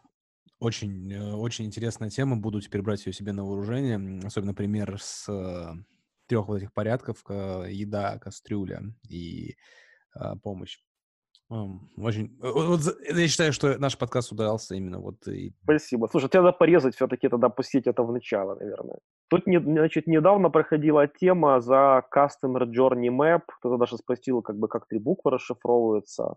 Потом я видел, как в одном там, соседнем конкурирующем сообществе продажников э, основательница написала, должен ли CEO знать, что такое heatmap.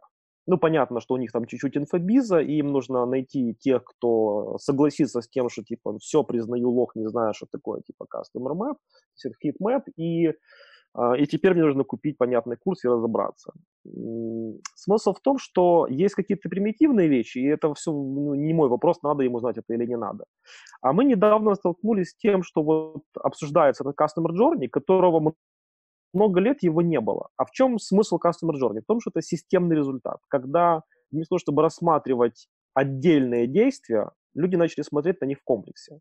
А, это вообще удивительно, почему там сколько лет люди работали как попало, и потом вдруг очнулся и написал статью, там, по-моему, Гарвард Review о том, что есть там вообще такой эффект, что если повторять действия А, Б, С в разной последовательности, ты будешь иметь совершенно разный опыт, как, как в общем тему, или, или там а, глобально в том, что, например, у вас вроде там офис красивый, но приходится, а реально в него сложно попасть, а нужно звонить на телефон, а там нужно очень долго ждать, и то, что вы думаете, что очень красивым голосом записали, как бы, что ну, звонок для нас очень важен, это не означает, что человек получает там нужный опыт, но это все же какие-то детали. Главное было что? Что эффект от э, отдельных активностей в компании, с которым ты сталкиваешься, будь то прохождение трех страниц при, регистр... при... на веб-сайте или посещение там трех локаций при покупке машины, например, что все это определенный системный эффект, у которого сумма не равна э, отдельно составляющим. Да? То есть классика получается вот этой эмерджентности. И э, недавно обсуждали там у нас в клубе про АБ-тестирование о том, что нужен научный подход. И вот, вот это была штука, с которой умнейшие люди, просто умнейшие, э, имеют вот это слепое пятно, они обсуждали, насколько правильно в цифрах считать об тестировании. А внутри него ведь тоже есть там кумулятивные вещи, когда у тебя было сначала АБ, но у тебя же может быть последовательность этих вещей, ты можешь попасть под, быть человеком, которым, к сожалению, на котором, если это не регистрация, а кабинет, его меняют, то ты уже видел и по-старому, и по-новому эти достали эти изменения. Там есть еще много других э, эмержентных эффектов уже про другое. Но у меня был вопрос очень друг... совершенно простой. Каждый раз, когда садится группа людей во главе с отделом маркетинга или чего, или там кем, или с SEO, и они начинают решать, что лучше – приложение, лендинг там, или два варианта офиса между А и Б, понятно, что А и Б это образное название от идеи А, Б, С, Д, там Е, сколько вариантов там уже было. Что нужно делать database decisions, что нужно потестировать, да, там запустить одно, запустить второе. Есть, понятно, много вещей, цена, произведение варианта, тестирование, там, выборок. И это все между бизнесом и научной моделью. Но у меня мысль очень-очень простая. Каждый раз, когда вы имеете два варианта А или Б, с помощью любых научных подходов можно выбрать, что лучше, А или Б. Зеленая кнопка «Купить» может на 3% давать больше, например, там, чем красная. Но истина в том, что всегда наиболее эффективный вариант не А и Б, а тот, которого в списке нет. То есть всегда проблема в том, что вот тот самый креатив, которого все так хотели маркетологи, вот именно этого всегда не хватает, когда у вас нет того человека, который в состоянии произвести такую гипотезу, которая была бы более перспективной. Вы выбираете всегда из двух или более посредственных, не имея лучшей. Почему я говорю, ну типа ты что, сам умный, говоришь, что нет лучшей? Нет, я не сам умный, на рынке есть более умные. Каждый раз, когда ваш, если вы компания не номер один в мире, значит, кроме вас есть еще одна, у которой просто кто-то предложил гипотезу лучше, чем ваша. Поэтому вы выбираете из двух посредственных, а они просто имели изначально, может, даже не АБ-тесты, а просто пришли сказали, у меня есть идея продукта, он будет вот таким. И сделали. Я в это верю. Он будет вот таким, и я смогу переубедить рынок, как это делали Nintendo в свое время. А, Максим, есть еще о чем ты хотел рассказать, или мы можем потихонечку завершать? Uh, да, последняя тема – реальные истории про MVP, потому что когда люди хотят начать делать продукт, их первое будут действия и стратегия. Это стратегия определить, какой продукт они делают и что есть его MVP, а действие, и, соответственно, его произвести и пойти с ним на рынок. Вот те подводные камни, с которыми, скорее всего, все столкнутся, и как с ними не то чтобы ответы как не сталкиваться, а скорее в режиме на подумать, потому что все умные зрелые люди на, на чужих ошибках могут научиться, просто их не делать. А как я уже говорил раньше, контекст. Твои конкретно проблемы, они всегда твои. Ты будешь решать их по-другому. Главное не делать общие со всеми ошибки, а правильное решение всегда индивидуально. Круто. Поехали. Значит, про MVP. Был у нас такой опыт, а, как, э, у меня был подход такой же, как с игровыми аутсорсинговыми компаниями, то есть я считаю, что мы продуктовая компания, может, которая очень долго запрягает, но тем не менее э, финансирует деятельность на разработку продукта, иногда делая э, аутсорс. Дорого, но э, решая серьезные проблемы, которые после этого позволяют э, финансировать уже разработку своего продукта. И был у нас такой сложный период, очень сложный, когда а, мы вдруг оказались с, с там, риском кассового разрыва, когда ну, мы бы просто бы там больше двух месяцев не протянули, а команда была уже большая, серьезная, и тут приходит клиент и говорит, мы хотим систему автоматизации там, управления качеством, там, не могу вдаваться там совсем в детали, но в целом вот, вот такую систему. И не было времени особо это все ресерчить, мы в итоге за это беремся. Но поскольку бюджет был там не космический, то мы договариваемся так, что я делаю не продукт на аутсорс классический, передавая все права, а я делаю э, продукт вроде как себе, продавая вам первую копию. Таким образом, я делаю и вкладываю и свою архитектурную экспертизу. Я не просто делаю то, что вы просите, я сделаю качественное решение этой задачи, но просто вы будете первым пользователем, а я смогу продукт дальше понести на рынок, потому что продукт классный. Мы заканчиваем уже разработку, я решаю потестировать, э, как это все будет на рынке себя вести. Мы нанимаем двух продажников, они делают успешно там первые какие-то ивенты, митинги, и мы приходим в одно очень крупное миллиардное предприятие, которое производит там медицинский очень важный продукт. На первую встречу, к нашему удивлению, собираются 15 руководителей всех подразделений. Я сейчас веду к определению, что такое MVP, потому что для многих MVP это какая-то демка, с которой можно пойти и показать идею.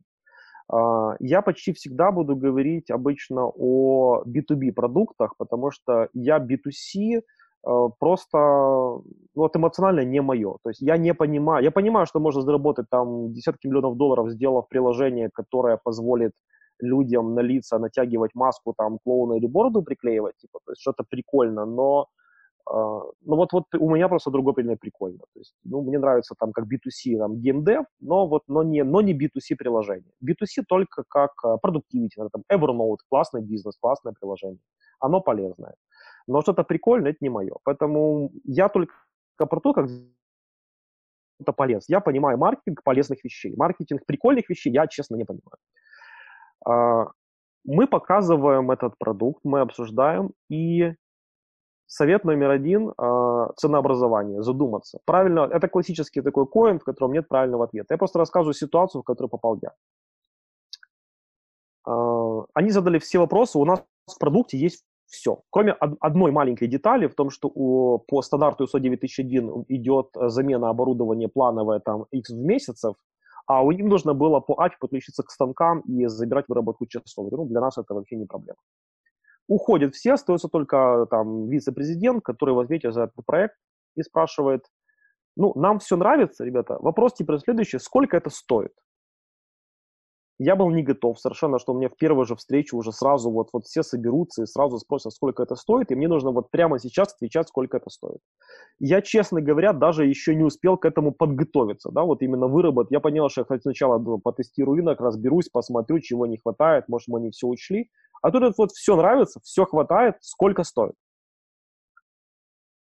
Я понимаю, что ну, мы-то небольшая известная компания, сложнейший enterprise продукт, риски, чтобы люди нас взяли вот, вот так. Ну, давайте так, поскольку вы для меня будете первым на открытом рынке внедрением, получается, то э, цена всего ничего 50 тысяч долларов. И через три месяца, я понимал, что нужно две недели. Говорю, ну, а через три месяца у вас продукт будет внедрен. Э, но это цена без доработок вот за ваши там API станков. Это там будет как бы. Она меня так посмотрела, и говорит, так, издалека заходит. Говорит, Максим, вот смотрите, мы два года назад купили SAP, потратили миллион долларов и год времени, и он не решил наши проблемы. После этого мы купили самую дорогую в мире лучшую систему документа оборота Documentum. Мы потратили миллион долларов и один год, и это не решило нашу проблему. И вы хотите сказать, что за 50 тысяч долларов и 3, 3 месяца вы решите все наши проблемы? И я понимаю, что мне уже все, что остается говорить, это, ну, как бы, да, вы все правильно поняли. Ну, да, хорошо, мы подумаем. Я, вот ты понимаешь, что ты должен был бы сказать там полмиллиона, а тебе бы сказали бы, слушайте, подождите, мы, мы как бы, был бы, диалог мой бы точно такой же. Вы до, до этого мы потратили по миллиону на топовый софт, и он не решил, а вы хотите сказать, что ваши какие-то там велосипеды, как бы, которые вы тут произвели, стоят половину от мирового софта, и они все решают, но все равно вас не верим. То есть, как бы все пошло, если я назвал бы другую цену, я не знаю. Из этих двух вариантов я назвал ту, которую я считал наиболее честной по отношению к клиентам для первого внедрения, а, которая бы это оправдывала. Но в этой ситуации я не угадал. Что делать в этой ситуации? Понятно. Какая рекомендация? Уйти, прийти снова через три месяца и сказать, э, а, продукт стал другим, он там получил какие-то новые там функции, возможности, и теперь он стоит новый X. То есть здесь это на месте уже в переговорах проиграл, Главное, что не пытаться вести их дальше. Это бесполезно. Нужно уйти, изменить ситуацию, вернуться. Так же, как при подаче на американскую визу. Если вам сказали, вы не подходите, не надо пытаться ломиться в окно. Как бы, да? Нужно вернуться, изменить свою ситуацию, изменить документы, прийти с новыми. Очень просто. Теперь касательно MVP с другой стороны. А, технологически слово MVP сейчас провалили. А, это то, что зачем нужно следить за рисками. Когда люди, например, а, модный GraphQL сейчас прикручивают, у которого были проблемы с аутентификацией, и оказывалось, что продукт на самом деле предназначен, этот MVP, для показа не рынку, а инвестору. И когда спрашиваешь, подождите, так у вас же там даже логин и пароли толком не проверяются. Так это только инвестору показать. И это называли MVP. То есть, э, если его нельзя вести на рынок, это, был, это была просто демка. У инвестора берутся деньги, а по счету мы переделаем.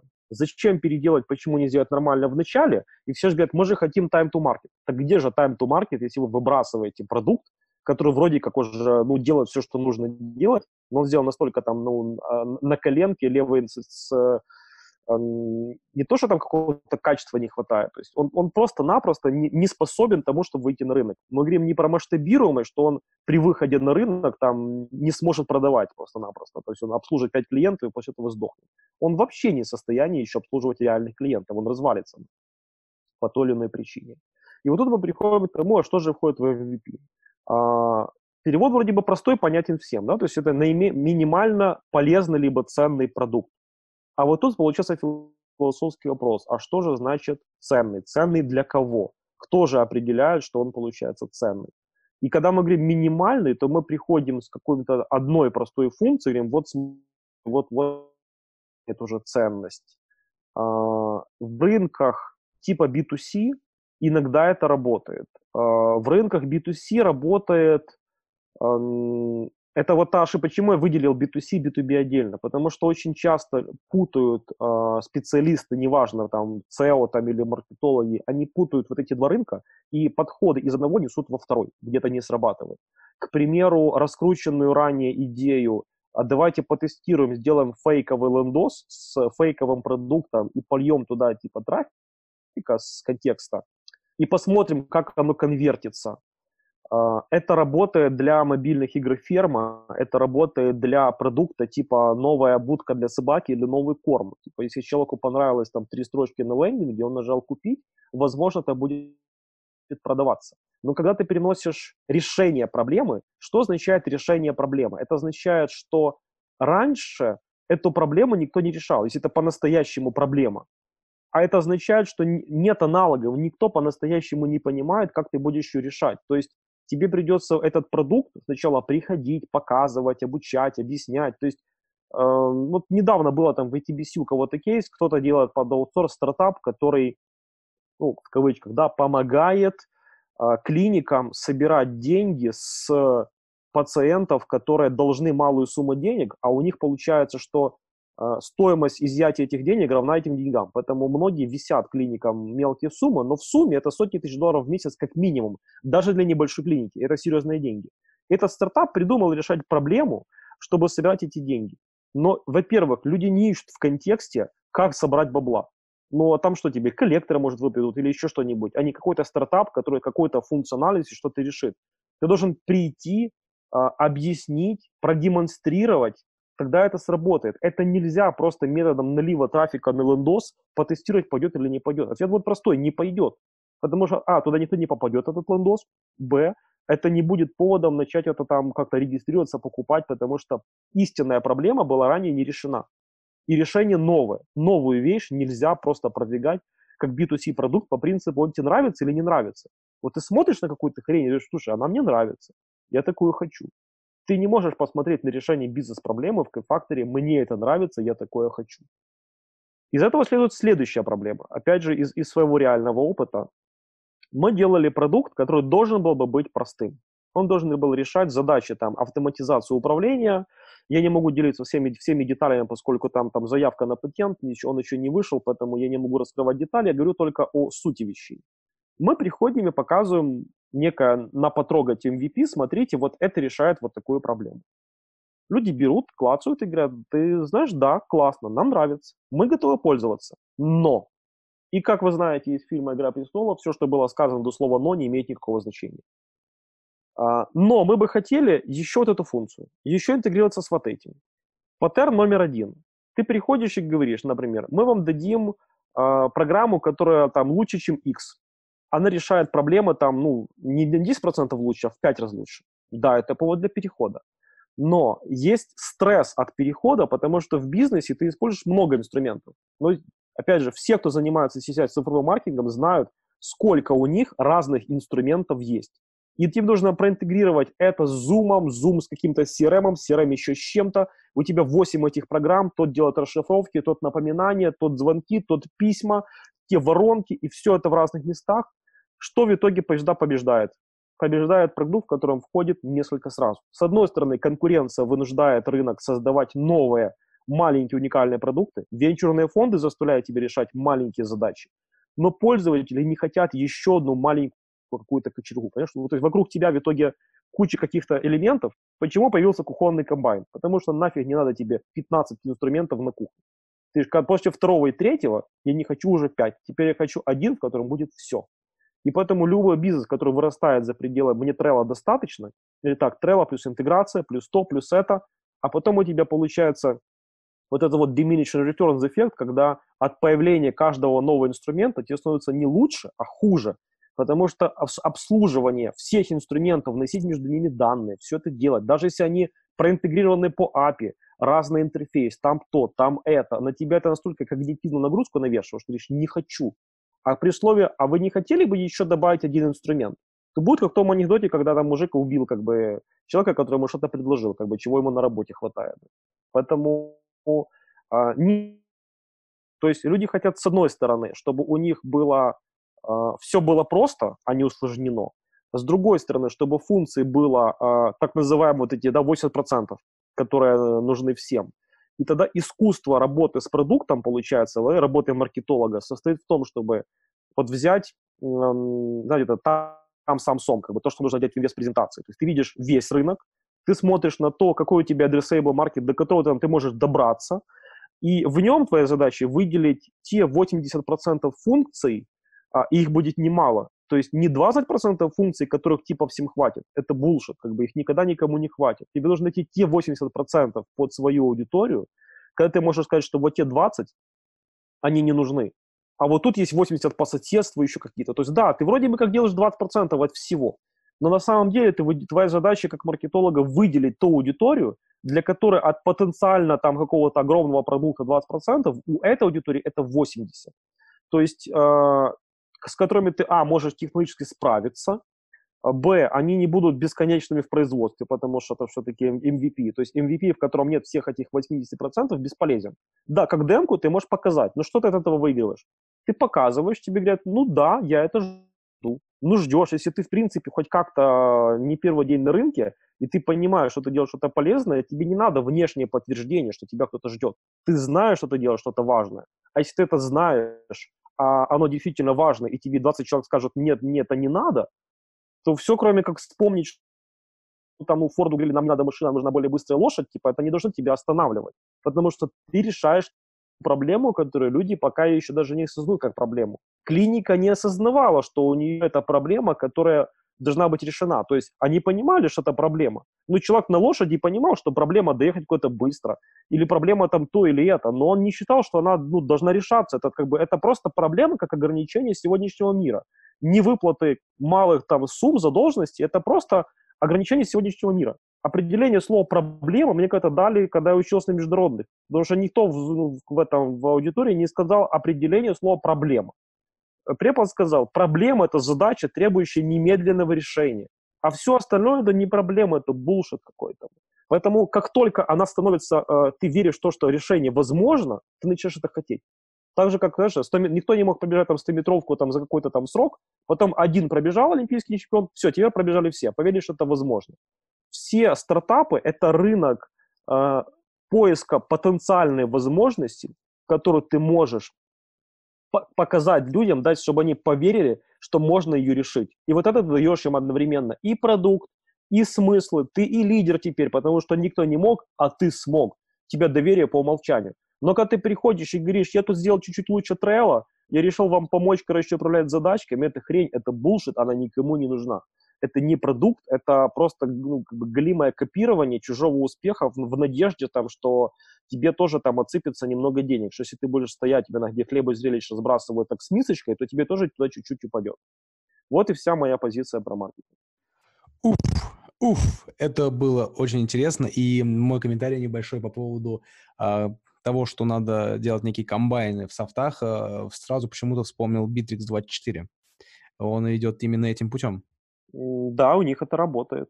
Да, у них очень э, э, как бы видно, как они все равно не успевают, наверное, допиливать все функции, им с трудом дается все больше и больше функционал, его, он, он становится огромным тяжеловесным, но компании, компании это ценят, потому что у них реально все в одном месте. Да, чуть неудобненько, да, тут по-старому выглядит, но зато все здесь, не надо кучу интеграции делать. Ну да, SAP, Open, Open ERP, маленькие примеры, например, AMO CMS, появление AMO CRM после этого, когда они увидели там еще дополнительный рынок. Э, в основном все растет, все реально. Да тот же самый Facebook, да, да, начинали они, конечно, маленькими, но они обросли очень серьезной функциональностью. Но для кого-то, э, это, наверное, может последнюю дать эту мысль, это довольно известная тема, я не знаю, просто, может, это я тут скажу какую-то банальщину, два подхода к э, продуктовому управлению. То есть такой Apple Way и Android Way. А, в Android Way ты продаешь людям, когда ты говоришь, что у тебя комбайн, у тебя много функций. И есть психотип человека, который реально приходит и говорит, э, я лично знаю такого человека, это мой друг, который говорит, у меня в Android телефоне, это давно было, у меня есть мини-HDMI какой-то там выход. А зачем он тебе? Ну вот один раз он кому-то пришел, и там чего-то не было, он смог там повыделываться, типа подключить и сказать, вот смотри. То есть это такая, ну, знаешь, ножик такой швейцарский, в котором все есть, хотя реально ты только пивом открываешь, типа, но зато зачем-то там еще есть 8 видов ножей, там, чтобы можно было там даже шкуру, типа, там спустить, как бы там с оленя, которого ты убьешь, типа, но реально ты на олене не ходишь, ты просто дома пьешь пивом. А, Apple наоборот. У него идея в том, что все должно быть просто, а идея просто является emergency фишкой от того, что у тебя всего немного, а оно целостное. Если ты туда добавишь, как в Android, еще 8 функций, это больше не будет просто. Поэтому, да, ты можешь, конечно, плавно, постепенно своих пользователей обучать, по одной функции в год добавлять, но ты никогда не говоришь о том, что твой маркетинг не построен на идее в этом году еще 10 функций. Ты говоришь о том, что у тебя все по-старому, все прекрасно, типа есть одна классная новая фишка, одна. Все, ты не, ты не пиаришься тем, что у тебя новые какие-то списки этого всего. Поэтому и то, и другое работает, это, это подходы. Поэтому, ну, Trello тоже работает. То есть у Trello, типа, как бы фишка одна. Но если мы вернемся от э, философии к реальности, то у Жиры было много э, функций, а у Trello одна, можно сказать так. Поэтому, в конце концов, что произошло? Trello э, решили, что они Facebook сначала, что вечерин, конечно, заканчиваться, что деньги собирать людей не надо, они так и не начали. Когда начали, то за такую фигню, типа за, по-моему, фончики подставлять или что-то в этом роде. В общем, денег они так и не заработали. В итоге компания, которой было много функций Jira, Atlassian, да, купила э, продукт Trello, у которой была одна функция. И все. И, кстати, придумала туда хорошая модель монетизации, которая теперь деньги приносит. Поэтому одни просто умеют зарабатывать, а другие просто делают вроде бы что-то просто. Поэтому, возвращаясь снова к идее разного типа людей, люди, которые делают прикольчики просто, к сожалению, они, вот как про музыку мы говорили, да, им нравится типа heavy metal, но они не в состоянии над ним подняться. То есть э, для того, чтобы делать просто и зарабатывать, нужно уметь делать и сложно, потому что простое – это когда ты упростил сложное, а их простое – это чаще всего просто примитив плюс прикольчик. Поэтому денег он не приносит. Ну, видимо, по этой же причине все стремятся к суперприложениям, чтобы у тебя уже не в одном телефоне было, а в одном приложении все приложения. Да, но Китай в этом победил. У них в одном мессенджере все остальные приложения. Ну, это рекурсия, да, то есть, ну, назови это App Store, а потом в этом приложении еще приложение. Да, кто-то, я не помню, говорил, нахрена нам суперприложение, если iPhone это уже суперприложение, и в нем другие приложения. А вы хотите еще сделать приложение, в котором будет еще приложение. Ну да. Как ВК сделал там для бизнеса приложения, всякие там сендлеры, еще куча всяких бизнес-апов, чтобы можно было круче там воронки строить, допустим, в mm-hmm. Ну да. Круто, круто. Если ни у кого больше нет вопросов, я думаю, что пора потихонечку завершать наш сегодняшний очень интересный подкаст. Самый долгий, кстати, за весь наш период. Спасибо большое. Простите, что не коротко. Вот, вот в этом, к сожалению, пока не научился. Нет, мы наоборот э, стремимся к тому, чтобы подкасты были, ну, и не супер длинные, но и не супер короткие, чтобы мы успевали раскрыться там, или гость успевал раскрыться там, и раскрыть тему. Ну, плюс никто не забывает про магию монтажа, всякие, всякие ненужные вещи можно всегда вырезать. К примеру, у нас. Мы здесь были вообще ненужные, нас можно вырезать. Я намек понял, спасибо.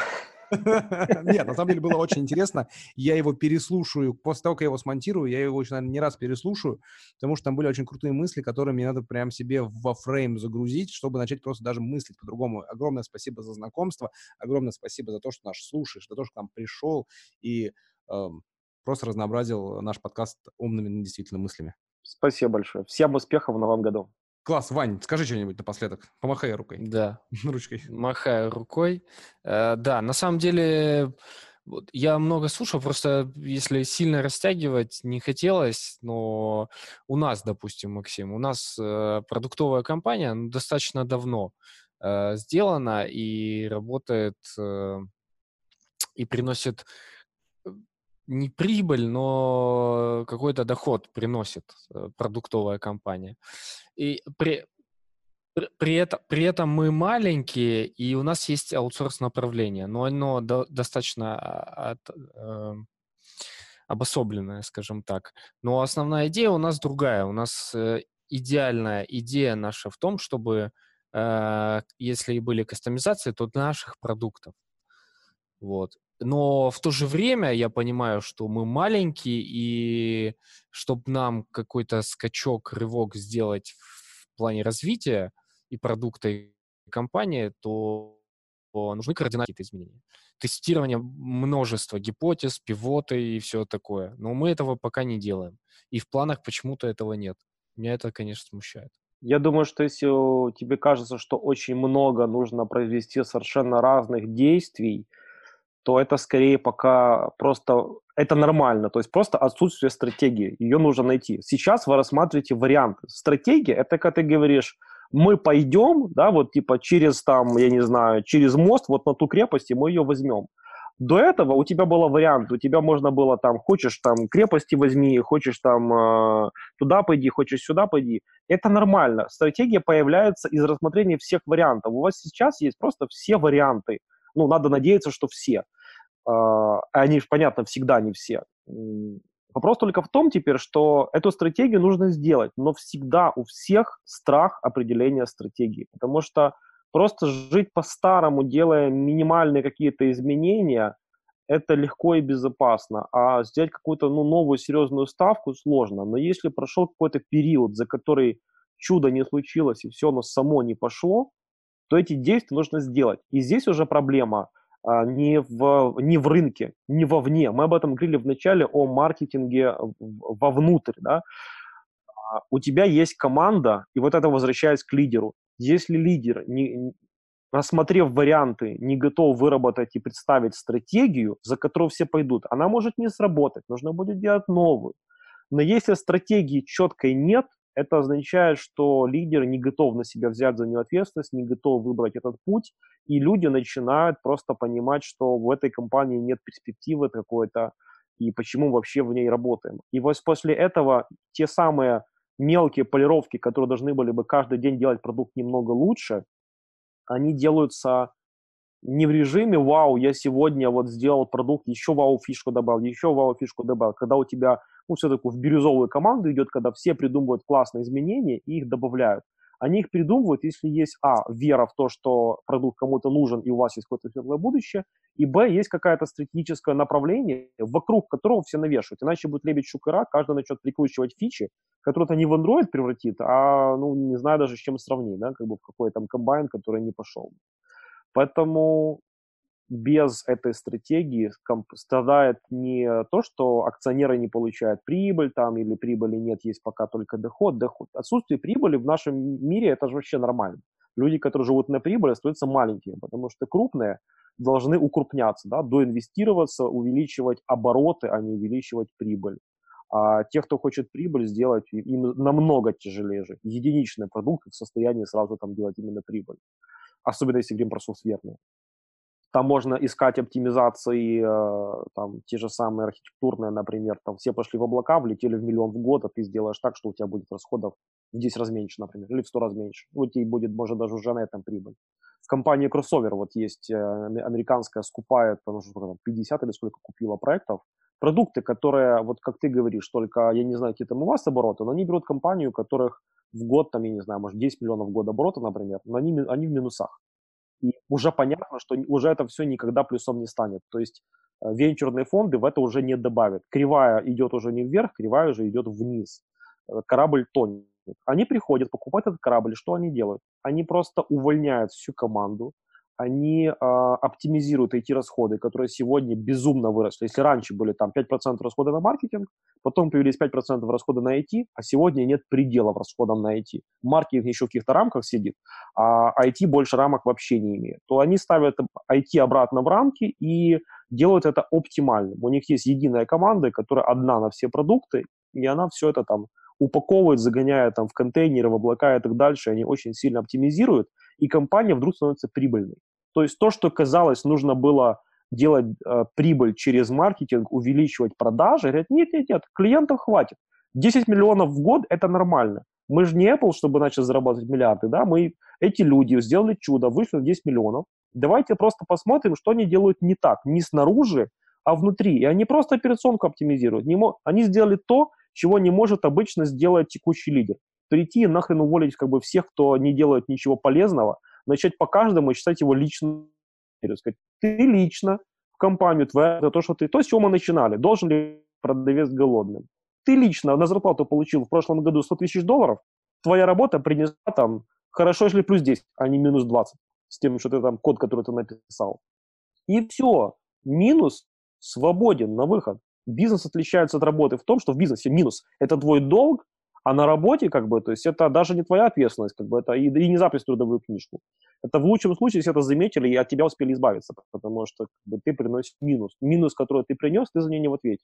У нас э, есть старая школа, да, материально ответственных людей, там, кладовщик материально ответственен. А программист, он не материально ответственен. Он написал программу, которая жрет там, в три раза больше, чем надо. Он за это не ответственен. Он закатил какой-то апдейт в Amazon, который там за ночь, например, там съел там 100 тысяч долларов. У нас таких историй там просто ну, в клубе реально много. Он за это не ответственен. Ну, ну, шлю, ну что 100 тысяч долларов? Типа, ну, ошибочка такая получилась. Там же крайний конец перекрыть, типа, не более чем.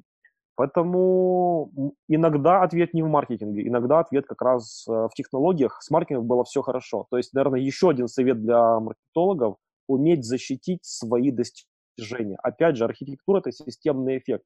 Здесь вы видите, что ваша компания зарабатывает, пусть будет 3000 долларов в месяц, но рассказывать о том, что продажники не продают, давайте посмотрим, как бы, а куда мы эти деньги потратили. На программиста за 3000 долларов – а, понятно, что вы нули туда дописываете сколько хотите. И начинаете там после, после программистов смотреть там на людей, которые просто приходят и пиццу заказывают в офисе или еще что-нибудь очень полезное для бизнеса делают. Сколько вы тратите, сколько вы зарабатываете. И маркетолог э, имеет право влезать в общую бухгалтерию, как и любые другие сегодня. Не надо быть поколением Z, чтобы спросить, давайте разберемся, сколько я принес, а, и сколько мы куда потратили, на мой отдел или на другие. Давайте, может быть, выпиливать не, не требовать от меня как бы все больше и больше, потому что это называется сказка очень просто. А, бабушка хотела стать королевой морской, чем закончилось известно. Поэтому не, не надо я не золотая маркетолог, не золотая рыбка, типа, ребята, давайте разберемся, типа, кто тут как бы хочет стать королевой морской, типа, и просто высадим с лодки. Все верно. Все верно. По поводу стратегии полностью согласен. Она должна быть. Это первое, что нужно, с чем определиться, вот, чтобы двигаться дальше и двигаться успешно. Вплоть до того, что, ну, как я это понимаю, что планируем ли мы там продаваться в будущем или не планируем. Потому что пока для меня это все темный лес. Это нужно было сразу учитывать. Продукт, который не имел роста, ну, то есть запивотиться еще можно – но у вас теперь уже есть темное наследие людей, которые не то чтобы не умеют расти, они хотят. Это хуже. То есть э, ты будешь доказывать любому венчурному фонду, что у тебя есть внутренняя мотивация роста, а не тебе жена сказала, что если ты, короче, завтра не купишь ей Мерседес, типа, то ты можешь реально уже съезжать. Поэтому что твоя причина внутри, что это не давление снаружи, что тебя заставляет расти не венчурный фонд, не друзья и не жена, что тебя заставляет расти твое внутреннее начало, что ты просто по-другому не можешь, что ты хочешь построить бизнес, который реально нужен всем. А потом уже начинаются фишки про то, что рост должен быть ограниченным, и э, не надо вестись на, на бесконечный рост, потому что закончится там даун-раундами и тому подобное. В общем, останешься тоже у разбитого корыта с желанием расти. То есть можно стать э, хочу быть королевой морской, как бы с, желанием роста точно так же, с таким же успехом. Так, еще раз огромное спасибо. Ты наш первый гость. Э, переслушаю, смонтирую, посмотрим, как все это получилось, скину всем, разместимся и уже будем думать, как все это улучшать.